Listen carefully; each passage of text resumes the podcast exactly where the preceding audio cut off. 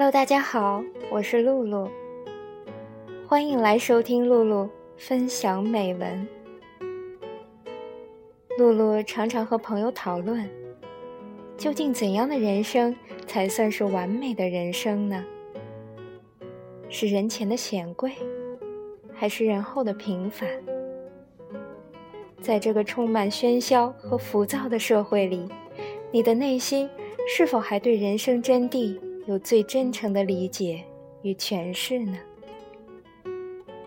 其实，我们每个人都有不同的人生轨迹，也正是这份不同，造就了与众不同的你。所以，今天露露要与大家分享的散文，就是季羡林先生的《不完满才是人生》。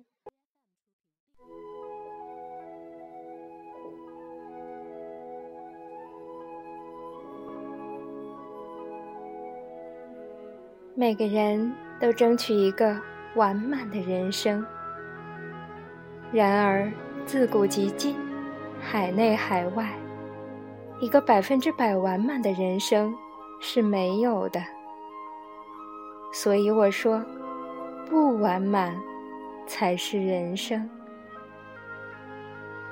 关于这一点，古今的民间谚语、文人诗句说到的很多很多。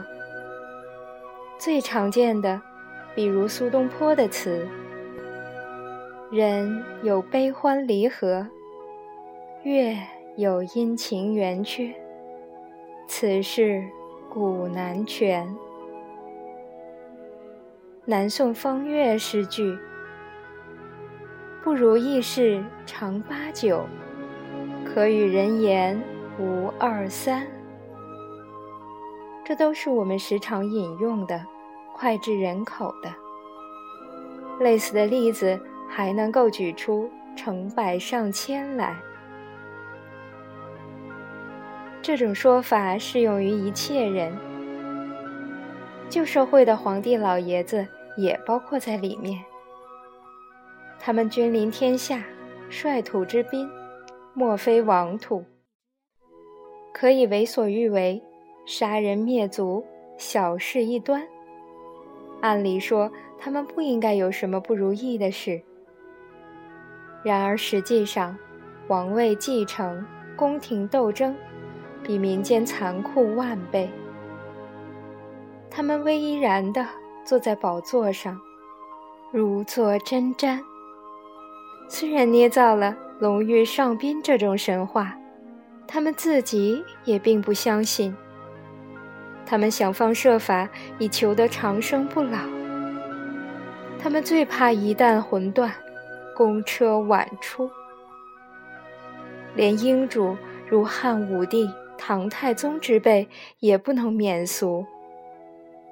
汉武帝造成露金盘，妄想饮仙露以长生；唐太宗服印度婆罗门的灵药，期望借此已不死。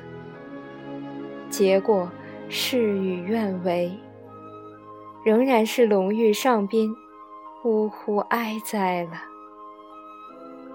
在这些皇帝手下的大臣们，一人之下，万人之上，权力极大，骄纵自肆，贪赃枉法，无所不至。在这一类人中，好东西大概极少，否则包公和海瑞等绝不会流芳千古，永垂宇宙了。可这些人到了皇帝跟前，只是一个奴才。常言道：“伴君如伴虎”，可见他们的日子并不好过。据说明朝的大臣上朝时，在护板上夹带一点鹤顶红，一旦皇恩浩荡，亲赐吉行，连忙用舌尖舔一点鹤顶红，立即灭。落得一个全尸，可见这一批人的日子也并不好过，谈不到什么完满的人生。至于我辈平头老百姓，日子就更难过了。建国前后不能说没有区别，可是，一直到今天，仍然是不如意事常八九。早晨在早市上被小贩宰了一刀，在公交汽车上被扒手割了包，踩了人一下或者被人踩了一下，根本不会说对不起了，代之以对骂。或者甚至演出全无形。到了商店，难免买到假冒伪劣的商品，又得生一肚子气。谁能说我们的人生多是完满的呢？再说我们这一批手无缚鸡之力的知识分子，在历史上一生中就难得过上几天好日子。只一个“考”字，就能让你谈考色变。考者，考试也。在旧社会科举时代，千军万马独木桥，要上进，只有科举一途。你只需读一读吴敬梓的《儒林外史》，就能淋漓尽致地了解到科举的情况。以周进和范进为代表的那一批举人进士。其窘态，难道还不能让你胆战心惊、啼笑皆非吗？现在我们运气好，得生于新社会中。然而那一个“考”字，宛如如来佛的手掌，你别想逃脱得了。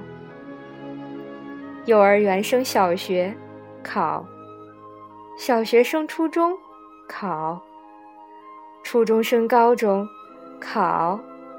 高中升大学，考；大学毕业想当硕士，考；硕士想当博士，考；考考考变成考考考，一直到知命之年，厄运仍然难免。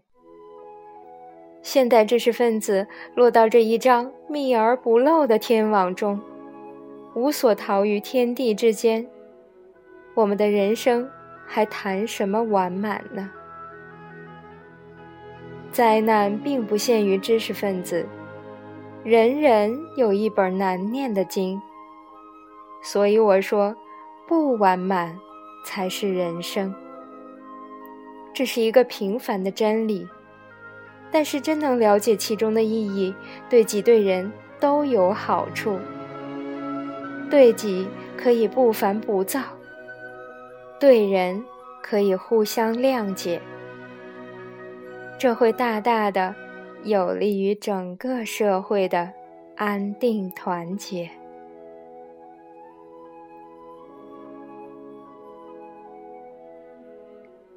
好了，朋友们，今天的分享就到这里。如果你有想听的美文，也可以留言给露露，露露会在节目中。分享给大家，朋友们，我们下次再见。